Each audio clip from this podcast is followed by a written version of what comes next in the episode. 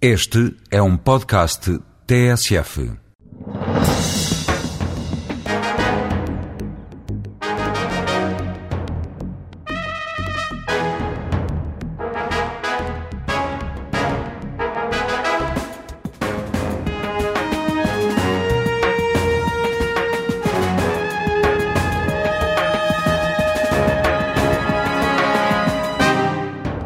Doutor Durão Barroso, bom dia. Bom dia. Acaba de chegar de Espanha, eh, onde recebeu o prémio Conde Barcelona, das mãos do rei Juan Carlos.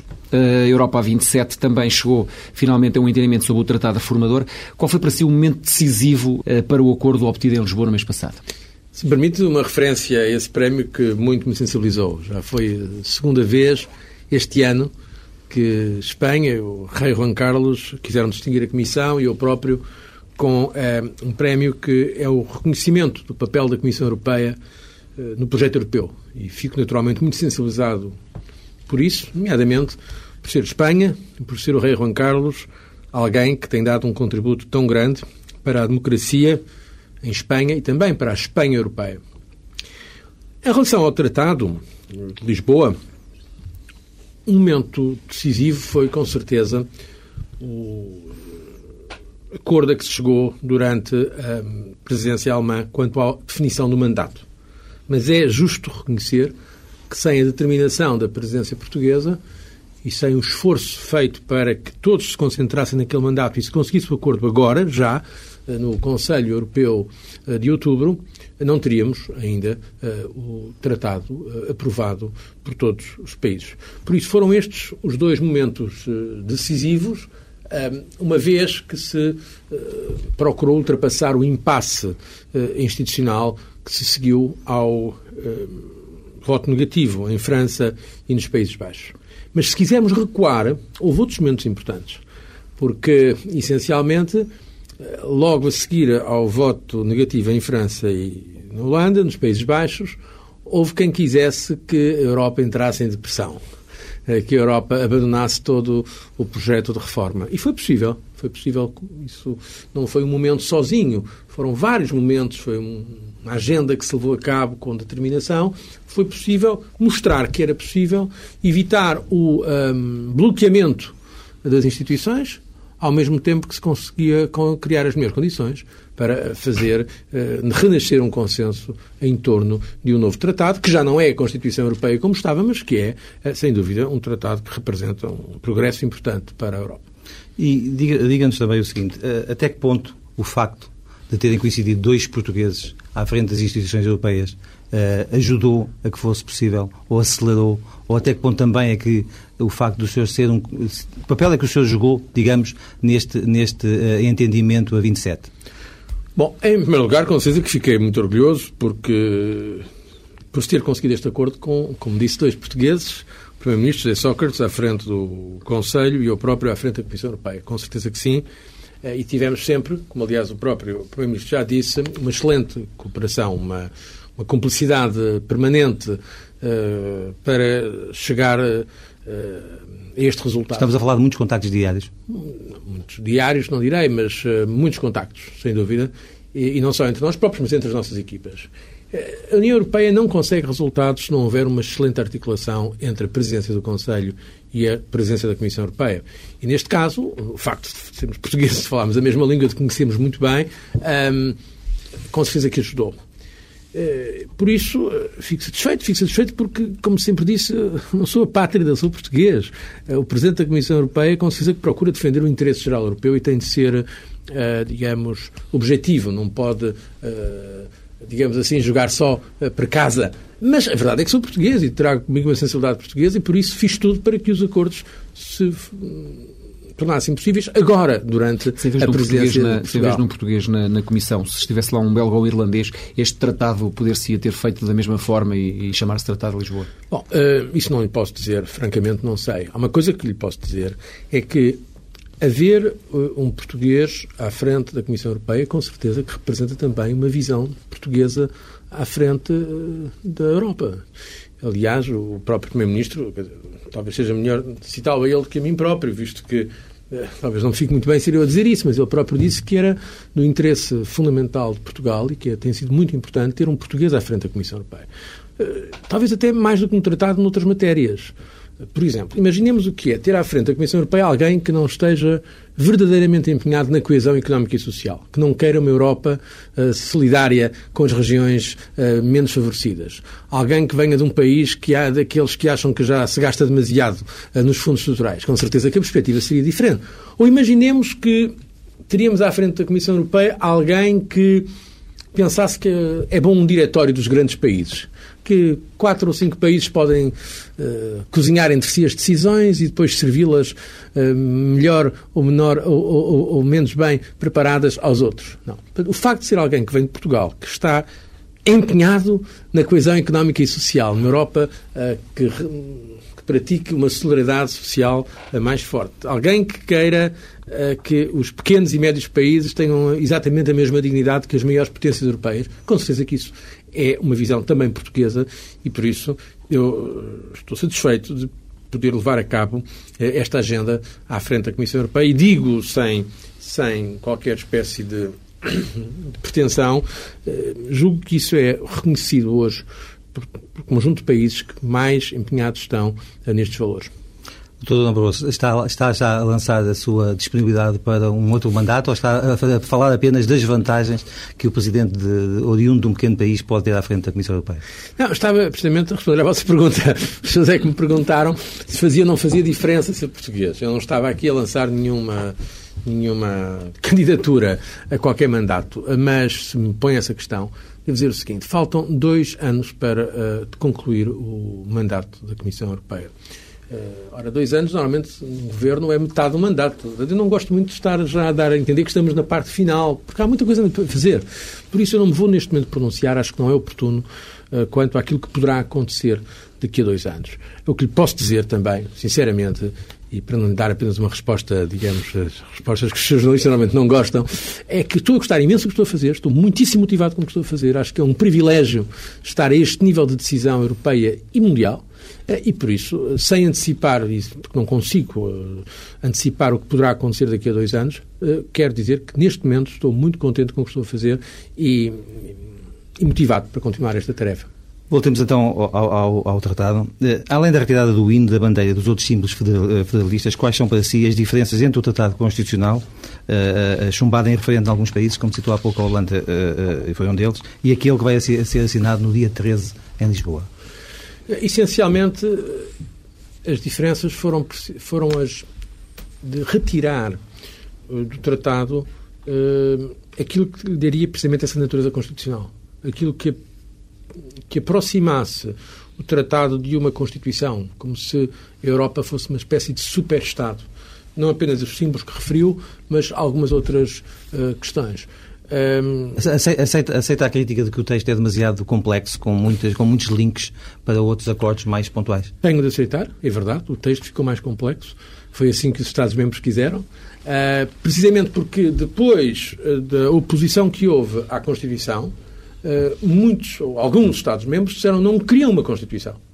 E que tinha que se retirar aquilo que era, a meu ver, um dos aspectos positivos do, do, Tratado Constitucional, que era dar uma maior coerência ao texto, aproximar, uh, digamos, o texto de um, de um texto fundador. Ora, a opção que ganhou foi a seguinte: não, não, isto não é uma refundação da Europa, isto é, ao fim e ao cabo, um tratado que vem modificar outros tratados. Ganhou esta opção. Não é a opção maximalista. Temos que ser honestos e reconhecê-lo. Não podia, não acho que Mas não, seria, não seria honesto agora estar a dizer que não, que está tudo na mesma. Não está. Efetivamente, houve uma modificação. Dito isto, ao mesmo tempo, quero também uh, reconhecer que o Tratado de Lisboa, mesmo que do ponto de vista da sua apresentação não seja muito estimulante, porque não é, não é a leitura mais excitante, se me permitem a expressão, mas é, sem dúvida, um grande progresso em relação ao atual tratado nomeadamente ao tratado que, nisso. Mas em que, em que aspecto é que ele se diferencia do anterior, se descontarmos essas, essas formalidades? Eh, não estamos perante uma operação mais de cosmética, tirando o hino, tirando alguns aspectos que podiam uh, ser mais sensíveis para, para alguns países, deixando lá o que estava de essencial? Não, houve algumas diferenças. Por exemplo, em relação a alguns países que ficaram com o chamado opt-out, por exemplo, o Reino Unido e a Polónia a Polónia, em princípio, também vai manter o chamado opt-out para a Carta dos Direitos Fundamentais.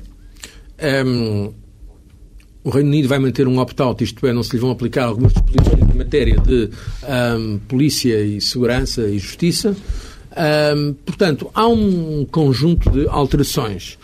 Uh, mas são alterações, como disse, que têm a ver com a natureza uh, sistémica do, do projeto, uh, no que diz respeito à sua aparência constitucional no essencial, conservaram-se muitas das inovações positivas que estavam no. Quais são, assim, para si, os essenciais, os, os, aspectos essenciais que, que este tratado uh, constitui um progresso em relação ao anterior? A ver, há três uh, pontos fundamentais que são um progresso claro em relação à atual situação. Mais democracia, porque dá maior intervenção ao Parlamento Europeu e até aos Parlamentos Nacionais, que podem ter uma certa intervenção no processo de decisão europeu depois, maior eficácia da decisão, isto é muito importante. Só para dar um exemplo, houve 40 casos que até agora eram sujeitos a decisão por unanimidade e cerca de 40 casos e que passam a ser decididos por maioria qualificada. Isto pode parecer uma coisa técnica, mas é importante. As pessoas compreendem que numa União que tem 27 países, conseguir unanimidade, em princípio, é mais difícil do que quando a União tinha apenas 15. Por isso, para evitarmos uma paralisação, foi aceito que haverá muito mais casos em que a decisão por maioria qualificada se aplica e não a decisão por unanimidade. É um exemplo concreto. A terceira questão é maior coerência na política externa. Há uma série de mecanismos que permitem que a Europa simplifique também a forma de atuar na área externa. Por exemplo, o alto representante para a política externa, que hoje é o Sr. Solana, que atua hoje prestando contas apenas ao Conselho, isto é, aos governos, o alto representante passará a ser vice-presidente da Comissão Europeia. Ou seja, vamos conseguir ter na Comissão Europeia as dimensões intergovernamental e comunitária, o que, à partida, sugere que vamos atuar de maneira mais coerente na área externa. Estas são, a meu ver, as três uh, inovações principais do Tratado. Há outras, por exemplo, o Tratado agora contempla pela primeira vez uh, o dever de solidariedade na área energética, o que quer dizer que se um país tiver uma crise, uma ruptura de abastecimento de energia, em princípio tem direito a que os outros o ajudem nisso. Uh, há uma referência às alterações climáticas como um dos domínios em que a Europa também tem de atuar. Por isso, há um conjunto de outras inovações que são importantes. Mas, sendo honesto e objetivo na apreciação deste tratado, não é uma grande revolução. É, ao fim e ao cabo, eh, um tratado, na sequência de muitos outros que já houve eh, na União Europeia, que marca uma adaptação gradualista, pragmática, a uma nova situação e, nesse sentido, deve ser recebido como bastante positivo, mas ainda que sem mas, ser, digamos, o alfa ou o ômega da Constituição sente, Europeia. então, que continuará a faltar esse tratado fundador, ou esse momento fundador, passado este tratado? Eu penso que eu, sou europeísta e teria aprovado maior ambição, mas também sou eh, realista e, sobretudo, sou democrata. Ora, eh, nós em democracia temos de aceitar eh, a opinião dos eleitores. E neste caso houve dois países que se manifestaram contra o tratado como estava. Por isso tivemos de encontrar uma solução não tão avançada, não tão ambiciosa, mas que representa também um progresso. É nesse sentido que eu julgo que não devem os europeístas ficar desiludidos. Porque, ao fim e ao cabo, a história da Constituição Europeia, desde uh, eh, 55, quando começou a Comunidade Europeia, tem sido precisamente esta história de se avançar gradualmente, criando, uh, passo a passo, uma nova realidade. Vamos falar de referendo. Uh, há países que vão ter de o fazer obrigatoriamente, é o caso da Irlanda. houve algum acordo tácito entre os 27 para que não houvesse referendos noutros países, ou na generalidade dos países? Se, se houve, eu não dei, não dei por esse acordo. Mas alguns políticos agora, isso, não é? Agora, o que acontece, é verdade, eh, isso temos de reconhecê-lo, é que hum, até agora só um país declarou a sua intenção de proceder a um referendo. Porque é constitucionalmente obrigado a isso, que é a Irlanda. Não se está neste momento a perfilar, pelo menos eh, não foi ainda comunicado a intenção de realizar outro referendo no âmbito europeu.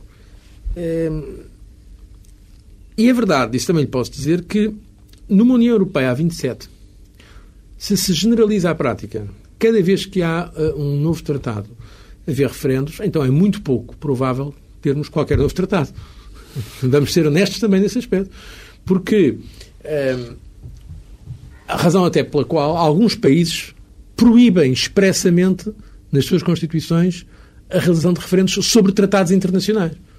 Porque não é apenas um problema de responsabilidade perante os eleitores do seu próprio país, é um problema de responsabilidade perante outros países. Bom, esta é, isto é o que lhe posso dizer. Dito isto, qualquer país tem o direito de ratificar o tratado como entende. Portanto, não, não é uma, uma, questão comunitária, não é a Comissão Europeia que vai dizer os senhores ratifiquem assim ou ratifiquem assim. Uma coisa posso dizer, como todos os países vão assinar, nós esperamos naturalmente que ratifiquem. E, e um governo, quando assina um tratado internacional, está a constituir o seu país numa obrigação, numa expectativa de ratificar. Está a assumir também perante os outros países uma responsabilidade. Razão pela qual o, o voto negativo em, em França e nos Países Baixos não deixou de ter consequências bastante negativas uh, durante aquele tempo. Não. Além de, de Presidente da Comissão Europeia, o senhor é português. Eh, Portugal nunca discutiu a Europa desde os tempos da Comunidade Económica Europeia. Não seria este um bom momento, sendo que as forças portuguesas, eh, politicamente e governativamente mais relevantes, o Partido Socialista e o Partido Social Democrata, são, digamos, eh, têm a mesma orientação nessa matéria, não seria uma boa oportunidade de fazer um referendo a propósito do Tratado de Lisboa? Eu não posso entrar agora neste debate interno que sei que está a haver em Portugal sobre a questão do referendo. Portanto, tenho que me conter. Até às vezes me apetece. Mas não penso que seja útil fazer, porque aí estaria a prejudicar um pouco a minha função é, e a imparcialidade que tenho que ter nessas matérias de natureza interna. Eh, como lhe disse, é tão legítimo, é tão legítimo, de um ponto de vista democrático, eh, termos um, uma decisão por referendo como por uh, voto parlamentar. Nenhum democrata os... diz, poderá dizer que o Parlamento é um. Menos que não dizer que não seja um verdadeiro democrata. Não se pode dizer que um Parlamento é uma instituição sem valor. Um Parlamento, uma instituição, eh, as nossas democracias representativas apoiam-se precisamente. Mas acha nos... que os cidadãos A Constituição portuguesa nunca foi ratificada, por exemplo, e ninguém põe em causa, eh, normalmente não se põe em causa o valor da Constituição. Agora, dito isto, e os debates, pode, ser, pode haver debates com ou sem referendo, não Os cidadãos entendem isso, julga? Os cidadãos europeus podem entender essa, essa forma de decisão? Se perguntar a qualquer pessoa prefere uh, um referendo ou não um referendo, normalmente as pessoas dizem todas que preferem, como é natural, porque depois, curiosamente, não vão votar. Aliás, em Portugal, tanto quanto sei, os referendos não têm tido sequer a maioria, uh, a maioria necessária para, ter, para ser vinculativo. Bom, eu acho que é um debate interessante. Sinceramente, não quero que das minhas palavras depreendam qualquer uh, orientação, porque não me compete a mim dar orientação nesse sentido. Não? Quer dizer, a Comissão Europeia, para a Comissão Europeia, é tão legítimo um como outro modo. E se o Portugal, em qualquer outro país, decidir fazer um referendo, faz-se um referendo. Não é a Comissão Europeia que vai pôr qualquer entrave nesse, nesse domínio. Agora, o que, o que eu não posso aceitar, como democrata que sou, é que se desvalorizem os parlamentos uh, nas nossas sociedades. Porque então teríamos um, um, populismo permanente. Então, perante qualquer decisão difícil, disse ah, eu quero um referendo. Bom, e então uh, travaríamos, de facto, os mecanismos de decisão no plano europeu, uh, porque então estaríamos sempre sob uma ameaça deste tipo.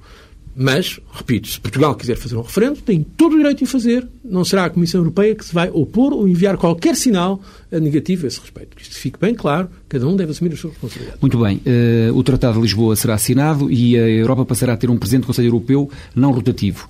Um, devem ser definidas as competências desse novo cargo, um, sendo que podem surgir choques eh, frontais uh, entre a Comissão, entre o Presidente da Comissão e o Presidente do futuro Conselho Europeu, que será também uma personalidade fixa nesse cargo. Eu apoiei a ideia que está no tratado de um presidente permanente do Conselho. Uh, inicialmente, quando era primeiro-ministro de Portugal e quando surgiu esta ideia, resisti. Resisti bastante e fiz parte, aliás, de um grupo de países que uh, se opôs à formulação inicial dessa figura, porque me pareceu, me pareceu não, estava absolutamente seguro, que, por detrás da, da proposta, alguns que viam aí o diretório queriam escolher um presidente que fosse alguém de um dos grandes Estados para, de certa forma, uh, impor a vontade uh, dos países mais fortes uh, à generalidade dos países médios ou pequenos. Bom, e a Comissão Europeia tem sido sempre o aliado dos, grandes, dos médios e dos pequenos, não apenas o, digamos, uma emanação eh, do interesse dos grandes. Até porque a Comissão Europeia tem mecanismos de independência que lhe garantem isso. Hum? Por isso, ainda eu estava como político eh, em Portugal, não tinha a menor ideia, na altura não poderia ter sequer de vir ocupar este cargo, e já defendia a Comissão Europeia. Mas não apenas eu, eh, os primeiros ministros de muitos países como Portugal. Bom, depois negociámos, negociámos o, o, o tratado de tal maneira, na altura era a Constituição ainda, eu participei nessa negociação como Primeiro-Ministro de Portugal, eh, no sentido de garantir um certo equilíbrio de poderes que me dá satisfação. E hoje eu apoio, porque se conseguiu esse equilíbrio, e um dos pontos importantes do equilíbrio foi precisamente o alto representante de política externa, que ehm, até hoje responde apenas perante os governos, passar também a estar integrado na Comissão Europeia, hoje eu defendo o Presidente do Conselho Europeu. Porquê? Bom, por uma razão muito simples. É porque é mais eficiente, é mais estável. E vou-lhe dar um exemplo concreto agora da minha atividade. Eu tenho estado com as diferentes presenças. Agora estou a trabalhar com a presença portuguesa. O Presidente do Conselho Europeu agora é o Primeiro-Ministro José Sócrates. O semestre passado era a senhora Merkel. Antes era o primeiro-ministro finlandês. Antes era, salvo erro, uh, o primeiro-ministro, o chanceler uh, uh, austríaco. e também depois, antes tinha sido Blair, antes tinha sido Juncker, do Luxemburgo. Bom, o que é que quer dizer? Cada seis meses, o próximo será o primeiro-ministro da, da Eslovénia. Cada seis meses temos de mudar a presença do Conselho. O que leva, da parte da Comissão Europeia e das outras instituições, a um investimento em tempo, em energia, é muito grande. Eu tenho tido relações ótimas com todos.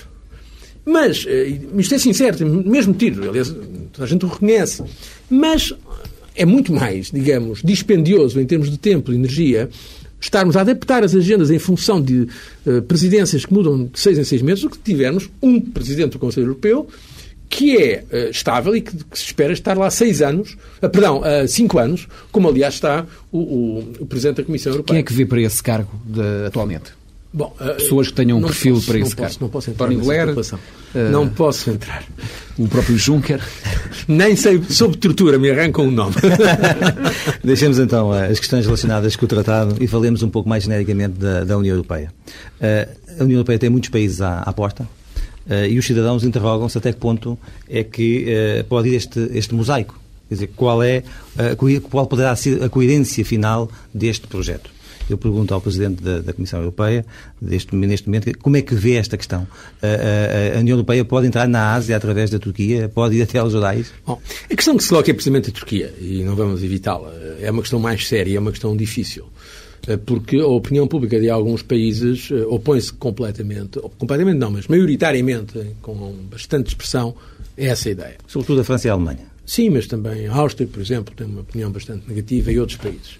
Ora bem, foi decidido por unanimidade, por unanimidade, insisto, com o voto e, aliás, o empenhamento grande da França e da Alemanha, começar uh, negociações para a adesão da Turquia. E eu penso que a palavra dada é muito importante, em termos, eh, nomeadamente, de Europa, porque se. Eh, e internacionais. Se assume um compromisso perante terceiros países e depois não se cumpre, que garantias haverá que o próximo compromisso é cumprido? Bom, por isso eu defendo que devemos continuar as negociações com a Turquia.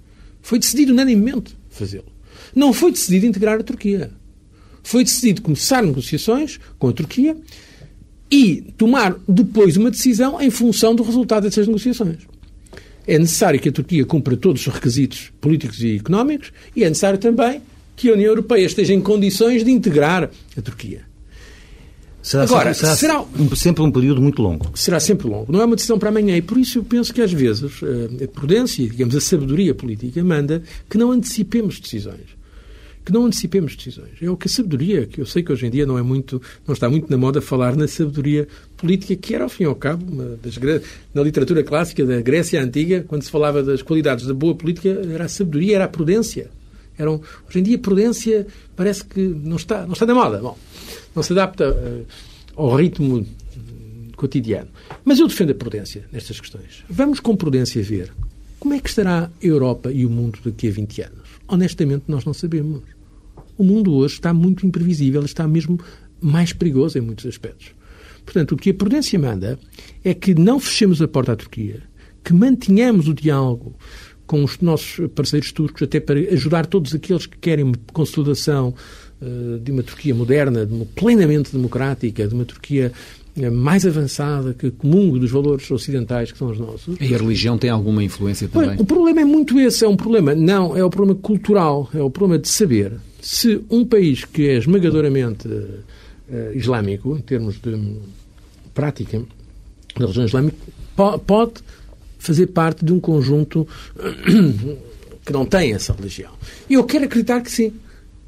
Eu acho que seria um excelente sinal para o mundo que a religião não fosse um fator de divisão, uh, pelo contrário, que fosse possível plenamente afirmar que os valores democráticos, a dignidade da pessoa humana, o Estado de Direito, as liberdades fundamentais, a igualdade de direitos entre homens e mulheres, a questão dos direitos das mulheres aqui é especialmente importante, uh, que isso estaria. Uh, poderia acontecer independentemente do aspecto da tradição cultural ou religiosa de um país.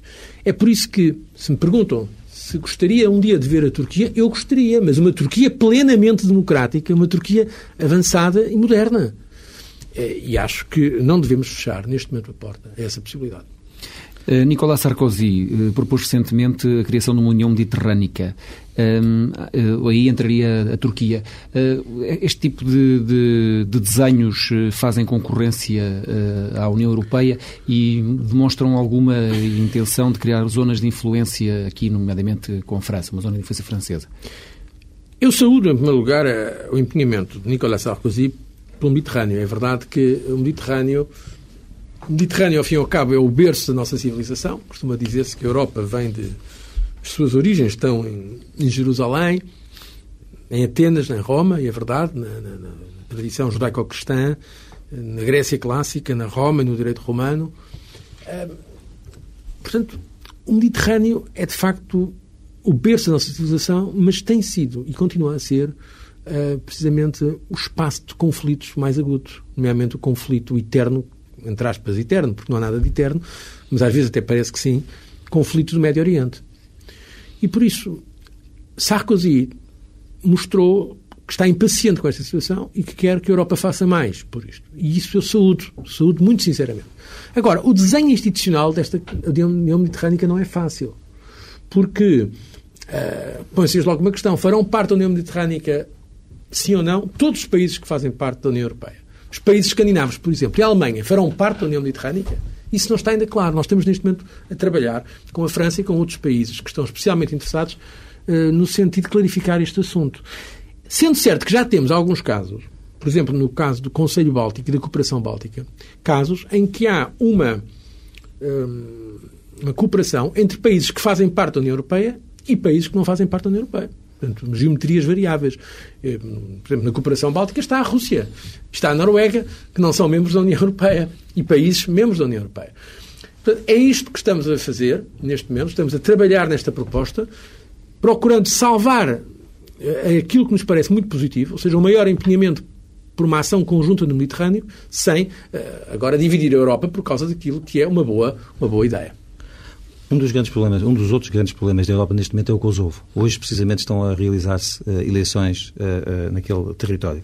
Ora, parece que está a, a esvair-se a esperança de um entendimento entre a Sérvia e o Kosovo e poderá haver ali uma declaração de independência que pode abalar as relações no interior da, da, da Europa, da União Europeia e da Sérvia. Como é que o Presidente da Comissão Europeia vê esta questão? Com preocupação, com sincera preocupação e temos vindo a acompanhar, não é, digamos, eh, competência, em primeiro lugar, da Comissão Europeia, isto que, estas questões estão a ser acompanhadas para já nas Nações Unidas e há um representante uh, da União Europeia nessa troika, juntamente com os Estados Unidos e a Rússia, representante esse que reporta uh, ao Conselho, isto é, à Presidência e aos Estados-membros, mas estamos a acompanhar com muita preocupação essa matéria, porque efetivamente parece cada vez mais difícil um acordo entre uh, Belgrado, isto é, a Sérvia, e Pristina, capital do Kosovo. É, o que lhe posso dizer é que estamos a fazer um esforço para que as partes cheguem a um entendimento mínimo. Dia 10 de dezembro haverá um relatório uh, do Secretário-Geral das Nações Unidas sobre essa matéria e então teremos que tomar uma posição. Não posso neste momento antecipar qual venha a ser a posição, a não ser num ponto que para mim é muito importante. Procurar que os Estados-membros da União Europeia estejam unidos que não apareçam divididos. E os Estados Unidos também, com a União Europeia? Bom, isso é outra coisa. O que me parece é que os Estados Unidos têm uma posição clara. Eh, a Rússia tem uma posição clara. A Europa terá uma posição clara?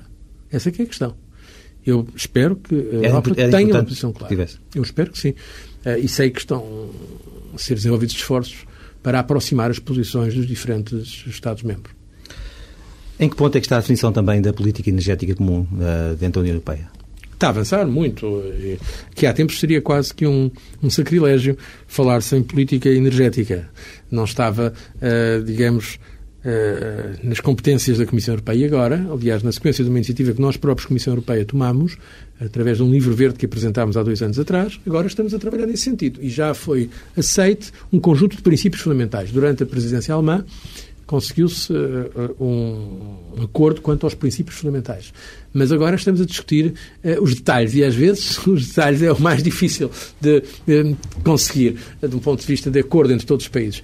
E já apresentámos uma série de propostas para o mercado interno de energia. Vamos apresentar agora um pacote de medidas no que diz respeito à luta contra as alterações climáticas e eu espero que os Estados-membros cheguem a consensos nestas áreas. É muito importante. A política energética, para mim, é hoje uma das principais para a Europa do futuro, porque é uma política que responde a uma necessidade económica, mas também a uma necessidade de segurança eh, e também, eh, porque está ligada às questões eh, das alterações climáticas, a uma necessidade de conservação do nosso meio ambiente. Por isso eu considero que a política energética está no centro das prioridades da União Europeia no século XXI. E aí tem havido alguns choques com o, com o governo russo, nomeadamente com o presidente Putin. Como é que tem evoluído essa, essa questão?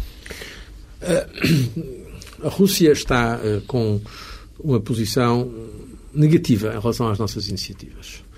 Ahm, e nós estamos no diálogo com a Rússia procurando, obviamente, defender o interesse europeu, que é aquilo que nos compete defender. A Rússia está eh, a querer valorizar muito a sua posição de fornecedor.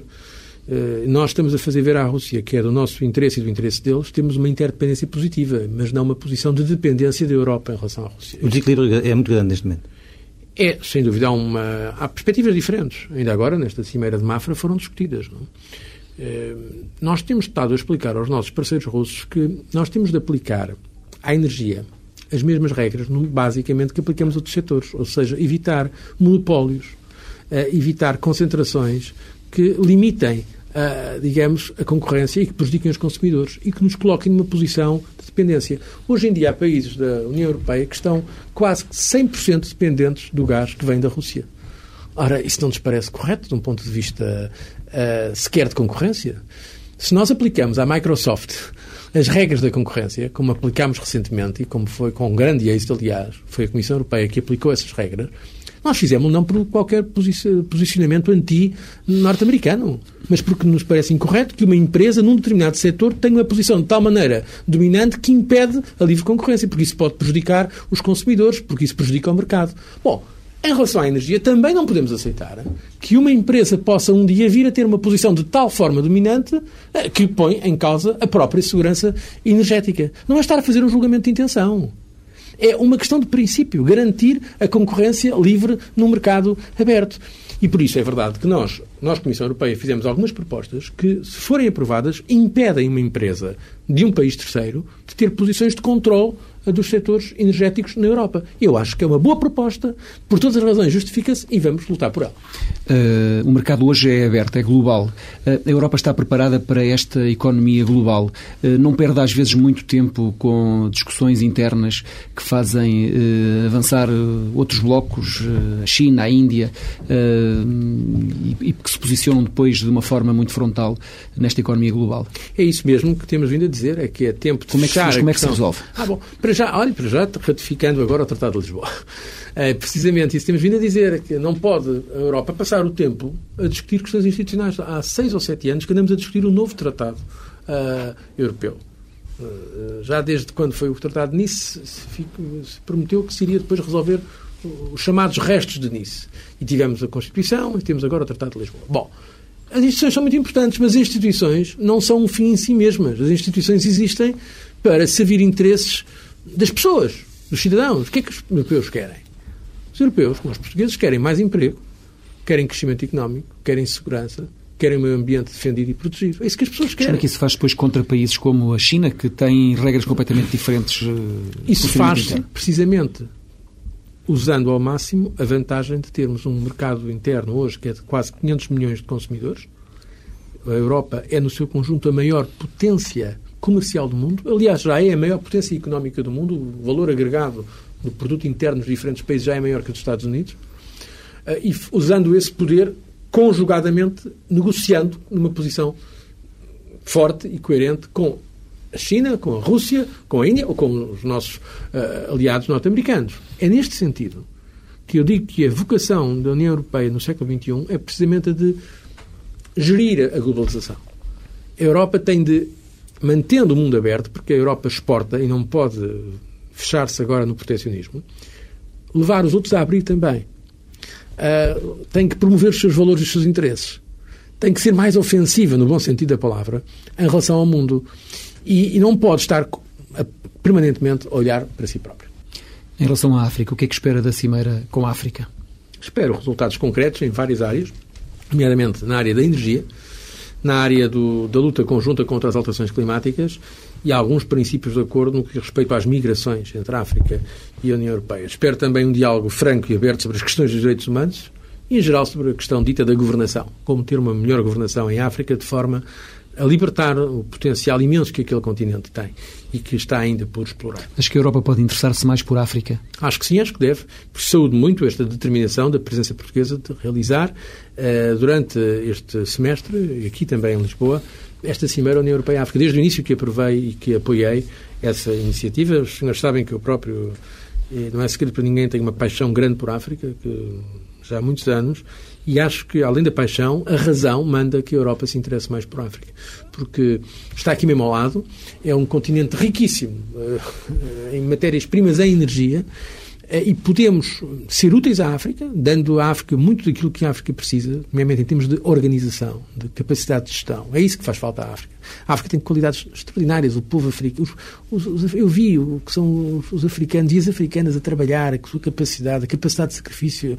É uma coisa extraordinária quando E se também vê. Mas vejo, mas vejo depois As a elites. desorganização. Elites, por vezes, que, enfim, elites, entre aspas, não? mas que destroem muito daquilo que é a energia notável daquele, daqueles povos.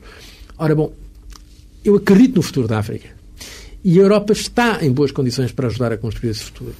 Eh, e por isso saúdo esta vontade de a Europa agora fazer mais conjuntamente com os nossos parceiros africanos. Até que ponto é que o incidente entre Gordon Brown e Mugabe, Mugabe pode pesar sobre esta cimeira entre a União Europeia e a África?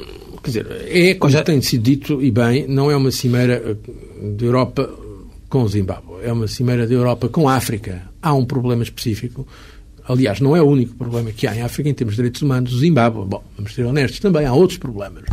Ahm, com certeza que do ponto de vista mediático vai ter impacto, não tenhamos dúvida, não? Ah, mas eu espero que, para além disso, haja eh, espaço e tempo para um diálogo eh, sobre as questões de fundo, incluindo, aliás, a questão dos direitos humanos e a situação do próprio Zimbábue, que deve ser colocada com ou sem o presidente do Zimbábue aqui, não, deve ser colocada.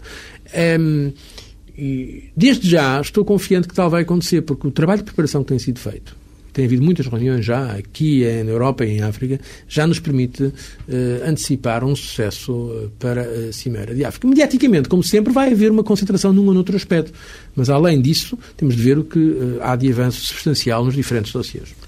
Nestas entrevistas abrimos sempre neste espaço final também eh, um pequeno- uma pequena janela para olhar também para mais pessoalmente para a personagem que aqui trazemos. Eu gostava de lhe perguntar, eh, nas, nas suas atu- atuais funções, eh, contacta com todos os grandes líderes mundiais. Com, com quais tem melhores relações? Bom, se agora não Pessoais. queria entrar, digamos, em, em campeonatos de, de afetos. Bom, mas posso dizer, não é segredo para ninguém, que tenho uma relação muito próxima ehm, com a senhora Merkel, conheço já há muito tempo. Foi uma das pessoas que muito me encorajou a aceitar o cargo de Presidente da Comissão. Na altura ela era líder da oposição no seu país, mas estávamos muito próximos e ela eh, telefonou-me mais do que uma vez a dizer que eu deveria aceitar aquele desafio. Com o Sr. Sarkozy, tenho, é uma personalidade muito curiosa, um, do ponto de vista político, um voluntarismo político extremo, mas tenho hoje, penso que posso usar a palavra sem abusar dela, a sincera amizade por ele. Tenho muito boa relação com, com ambos. Um, há outros primeiros-ministros europeus que conheço já há muito tempo também, uh, que são menos mediáticos, talvez, por causa dos seus países não terem a mesma dimensão. Estou a pensar no agora reeleito primeiro-ministro dinamarquês, o Sr. Rasmussen, uh, o primeiro-ministro grego. Uh, podia ir por aí fora, mas agora Há grandes diferenças entre estes eh, líderes mundiais eh, de que fala um, no contacto, entre a imagem mediática que temos deles e depois no contacto real, eh, o contacto sai da formalidade? Não, há, sempre, há quase sempre isso. Uh, a verdade é que as pessoas, quer dizer, os líderes mundiais, nós somos todos, somos todas pessoas, temos as nossas, nossas, os nossos eixos, as nossas vaidades, as nossas frustrações, as, os nossos problemas com, com, os nossos filhos, com as nossas famílias. Com... E trocam, ideia, e trocam ideias sobre isso? Com certeza. Com certeza que sim. Quer dizer, eu que talvez por ter sido ministro dos estrangeiros muito novo, perdi muito novo, a, digamos, aquele fascínio, aquela coisa pelo poder, pela, pelas coisas do, pela ostentação do poder, dos símbolos do poder. Talvez porque muito novo comecei a conviver a um nível muito elevado de, de responsabilidade com os chamados grandes do mundo. É, é, importante que as pessoas que nos leem ou que nos escutam percebam isso. Quer dizer, os, os líderes, são, somos todos, ao fim e ao cabo, pessoas com, com o que tem, temos de bom e também com aquilo que às vezes temos de menos bom, com as nossas frustrações, com as nossas preocupações. E o que acontece normalmente quando se estabelece uma relação com uh, um líder global que nos aparece muitas vezes pela, pela televisão e depois o conhecemos pessoalmente é que gostamos mais da pessoa, no contacto pessoal, porque essa parte pessoal aparece quando a vamos conhecendo, quando vamos falando com essa pessoa. Isso passa-se mesmo com, com pessoas, enfim, como o Putin da, da, da Rússia, que vem de um país com outra cultura? O Presidente Putin é uma personalidade extremamente curiosa. É uma pessoa, é um homem de poder, com, a meu ver, tem um olhar extremamente frio sobre o poder. Dito isto também, quando falamos pessoalmente, é de uma delicadeza às vezes extrema. É diferente quando fala a sós, fora da reunião, quando fala na reunião em frente de todos os seus colaboradores. Ainda agora, aqui em Mafra, eh, foi, foi engraçado porque ele disse que a próxima cimeira, em que ele já não será, em princípio, Presidente da República, vai ser na Sibéria. E eu disse, então espero ver-te lá. Espero ver-te na Sibéria. É, porque, bom, e ele na prática manteve a conversa como se, como se continuasse a ser o Presidente nessa altura. Bom, depois houve outros aspectos que não posso agora a desenvolver. Uh, mas achei curioso alguém que, em princípio, já não será presente nessa altura, estar a preparar ao detalhe, teve mesmo a dizer onde é que é a terra, onde vai ser a cimeira, a distância que ficam alguns campos petrolíferos uh, do lugar onde vamos ter a reunião, e um, um, a dar uma atenção muito grande aos detalhes, a dizer vocês vão gostar de lá ir, porque aquilo é simpático, o sítio é bonito. Bom, um, aqui está, no contacto pessoal, a meu ver, é uma pessoa muito mais atenciosa e muito mais, eh, digamos, eh, gentil do que aquilo que aparece às vezes eh, com alguma dureza, temos de ser sinceros, na televisão. Já percebemos que alguns líderes europeus se tratam por par. A verdade é que pode-nos dizer se qual é o tratamento vulgar entre os, entre os diversos líderes? Tratam-se por tu? Bom, repare, a língua em em português nós somos muito formais, não é? Nós temos os, o senhor, você, o tu, vossa excelência. Nós continuamos a ser um país com... Devemos ser o país com a maior paleta de formas de tratamento que eu conheço. Somos extremamente formais, que às vezes também é, é simpático, é um país educado, mas por outro lado também é uma reminiscência de sociedade muito estratificada. De uma sociedade às vezes até injusta, eu acho. Um, o inglês tem praticamente para todas as. O you que tanto serve para. Às vezes é traduzido por você, às vezes é traduzido por tu, mas pode ser que tratamos todos. Quando falamos em inglês, usa-se a fórmula you. Em francês há o vous e o toi, o tu. Bom, aí eu de facto trato quase todos por tu, porque já os conheço há muito tempo e porque também é a fórmula mais mais prática. Tem a ver. Os espanhóis, por exemplo, têm um tratamento também é bastante mais informal que o nosso. É curioso ver essas diferenças uh, culturais. Agora, é verdade e é curioso que entre os líderes europeus, a nível de primeiros-ministros e Presidente da Comissão, o Presidente, o chefe de Estado, que nos encontra, aqueles que se encontram nos Conselhos Europeus, por vezes há uma intimidade maior nas formas de tratamento do que com as suas próprias equipas. O que também tem a sua explicação, ao fim e ao cabo, porque ali não há, em princípio, uma relação hierárquica. Não é? Pode ser presidente ou primeiro-ministro de um país muito grande ou de um país muito pequeno, mas não há uma relação hierárquica. Enquanto que o ministro uh, português está numa relação, digamos, hierárquica em relação ao primeiro-ministro português, um ministro alemão em relação à chanceler alemã. E por isso é que temos um fenómeno curioso, que é o de pessoas que, ao fim e ao cabo, se veem menos do que outras, terem aparentemente uma maior intimidade. Mas acontece, por exemplo, eu fui ministro dos Estrangeiros, como sabem, e posso dizer isto, eu por vezes via muito mais os meus colegas europeus do que os meus colegas portugueses. Uh, o fenómeno da globalização e a própria Constituição Europeia estão a levar progressivamente a uma construção de redes um, transnacionais que são cada vez mais fortes, onde se criam verdadeiras cumplicidades, espero que positivas. Uh, mas, uh, portanto, não é de estranhar que um primeiro-ministro de um dos nossos países eh, esteja mais à vontade com os seus colegas de outros países do que com os seus próprios políticos nacionais. Às vezes até com os próprios membros da sua equipa. Não é de estranhar isso? Bom, até porque, à partida, não há o mesmo tipo de rivalidade política. Mas isso seria uma, uma conversa muito longa. Vê-se a regressar um dia, seja daqui a dois anos, seja daqui a 20 anos, à política nacional? Não sei, sinceramente. Eh, a Portugal, sim. Então, tenho muitas saudades de Portugal. Olha que nós, eh, para darmos verdadeiramente valor a Portugal, é bom irmos lá fora. Eu acho que os portugueses, e aqui também me incluo, obviamente, acho que nós portugueses não damos ao nosso país o valor que ele tem.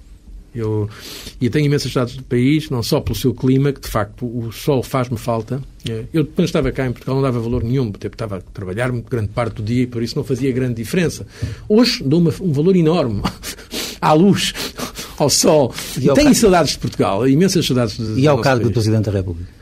Não, isso, repare, sinceramente, eu não não tenho neste momento um perfil de carreira política. Aliás, eu não gosto da expressão carreira política. E isto é sincero. Não é a resposta politicamente correta, é mesmo sincero, porque a política não é uma carreira, a política é uma função. O, o grau de imprevisibilidade que há hum, na política é imenso. Eu, alguns meses antes de ser Presidente da Comissão Europeia, não fazia a mínima ideia de que tal viesse a acontecer. Portanto, há um, um grau de de imprevisibilidade tão grande que não me parece muito racional a pessoa, a longo prazo, dizer eu vou fazer isto, isto e aquilo. Não, vamos ver. Sinceramente, eu procuro fazer em cada momento o melhor aquilo que sei. E empenho plenamente. Agora, o futuro depois abre hipóteses e poderá também fechar outras hipóteses. Não sabemos. Agora, quero voltar a Portugal? Quero. Fazer o quê? Não sei. O que é que sente hoje quando vê a sua fotografia, eh, a fotografia da Cimeira dos Açores, antes da invasão do Iraque? Sente-se enganado uh, olhando para trás? É uma conversa que eu gostava de um dia ter com mais tempo. O que lhe posso dizer é o seguinte. É, houve informações que me foram dadas, a mim e a outros, que não corresponderam à verdade. Desse ponto de vista foi enganado. É, As informações vinham dos serviços é, secretos É verdade, é verdade que houve informações que não corresponderam à verdade. Foi-nos dito, e há documentos nesse sentido, Uh, Viu esses documentos? exatamente, vi os, vi os documentos, tive à minha frente, uh, dizendo que havia armas de destruição maciça no Iraque. Bom, isso não correspondeu à verdade. Dito isto, uh, a posição portuguesa foi sempre uma posição moderada. É preciso lembrar isto. Nós realizámos a Cimeira nos Açores porque nos foi pedido pelos nossos aliados e amigos, Estados Unidos, Reino Unido, Espanha. Foi, aliás, sobretudo Espanha que nos pediu isso. País vizinho. Uh, mas a nossa posição nunca foi a posição de dizer vamos para a guerra. Eu disse pelo menos quatro vezes no Parlamento em Portugal, na Assembleia da República, que se me perguntam se quero ou não quero uma guerra, eu não quero uma guerra. Portugal não quer uma guerra. Mas se houver uma guerra, que não vamos ser nós a decidir, entre os Estados Unidos da América do Norte, nosso aliado, a democracia norte-americana e o regime de Saddam, Portugal não será neutro, Portugal estará naturalmente ao lado do seu aliado. Foi esta a posição portuguesa. E não enviámos tropas, a não ser um contingente da Guarda Republicana, quando as Nações Unidas pediram que forças internacionais ajudassem à estabilização. Razão pela qual não temos que estar de forma nenhuma Uh, digamos, arrependidos da posição que tomámos como mas, país. Mas quando, mas quando assume que, que houve aqui um, um, um engano, uh, quando lhe mostraram documentos que depois não correspondem à realidade, isso significa que este exemplo deve servir, de, deve servir disso mesmo, de exemplo para situações futuras? Com certeza. Eu não gosto que me digam coisas que não correspondem à verdade. Um, e quero dizer uma coisa, porque hoje em dia, hoje em dia é fácil uh, pôr-se todas as culpas no, no Presidente Bush. Mas eu, na altura, falei com o Presidente Clinton. O Presidente Clinton esteve aqui em, em, em Lisboa. na altura ex-presidente Clinton, ele disse-me que estava absolutamente convencido, todos os elementos que tinha, era no sentido de haver armas de destruição maciça no Iraque. É preciso esquecer que a decisão, na altura de intervir no Iraque, foi tomada por todos os Estados Unidos da América do Norte, pelos republicanos e pelos democratas. Eu tenho, e guardei, mandaram-me carta os senadores e congressistas republicanos e democratas a agradecer a posição de Portugal e dizer que nunca se esqueceriam que Portugal tinha estado ao lado dos Estados Unidos da América. Portanto, Hoje em dia, como as coisas correram manifestamente mal, quando as coisas correm mal, eh, toda a gente procura fugir às suas responsabilidades. Bom, mas a decisão tomada na altura pelos Estados Unidos foi uma decisão consensual, quase unânime, de republicanos e democratas. E Portugal, ao dizer que sim ao seu aliado norte-americano, não perdeu espaço com isso, nem tem que estar arrependido disso. E a verdade é que houve mudanças de governo e se tem mantido um excelente relacionamento e que Portugal não perdeu nada também na Europa com isso. Repare, eu fui, depois dessas decisões que tomei, fui convidado a ser Presidente da Comissão Europeia e tive o consenso de todos os países europeus, nomeadamente da França e da Alemanha, que na altura ainda eram presidentes eh, Chirac e Schröder, o que demonstra que o facto de Portugal ter tomado naquela altura aquela posição não prejudicou em nada, em nada, a imagem de Portugal junto dos seus parceiros europeus, mesmo aqueles que tinham uma posição diferente, e também, eh, pelo contrário, eh, não prejudicou, mas até reforçou a, confiança que Portugal tem hoje em dia na parte dos Estados Unidos da América. Por isso, eu acho que, do ponto de vista português, não houve, fundamentalmente, nada a lamentar. Agora, a operação no Iraque correu manifestamente muito mal. Está a correr muito mal. E aí temos que fazer, talvez com mais tempo e com mais distância, um balanço muito objetivo. E para já, para já o que temos de fazer é evitar que estas divisões uh, se mantenham e, e é nesse sentido que estamos a trabalhar, a Europa, com os Estados Unidos e com outros, a tentar, uh, enfim, estabilizar tanto quanto possível a situação e evitar males maiores. É isso que estamos a fazer. Para terminar, Acha que o PSD já lhe perdoou a conjuntura que deu ao Partido Socialista a maioria absoluta que, de que resultou o atual governo? Eu não quero agora entrar na política interna uh, e não vou fazê-lo. Quero apenas dizer que as decisões que na altura tomei foram uh, sufragadas pela quase unanimidade do PSD. Todas as decisões que eu tomei foram levadas aos órgãos próprios, foram aprovadas pelos órgãos próprios, quer pelo Conselho Nacional, que é o maior órgão, entre, o órgão mais importante entre congressos, quer pela própria Comissão Política Nacional, mas enfim, o Conselho Nacional, quer uh, pelo próprio grupo parlamentar uh, do meu partido e também o partido, outro partido da coligação. Termina aqui mais uma edição do Discurso Direto, um programa da TSF e do Diário de Notícias. Voltamos para a semana com outro convidado. Bom dia.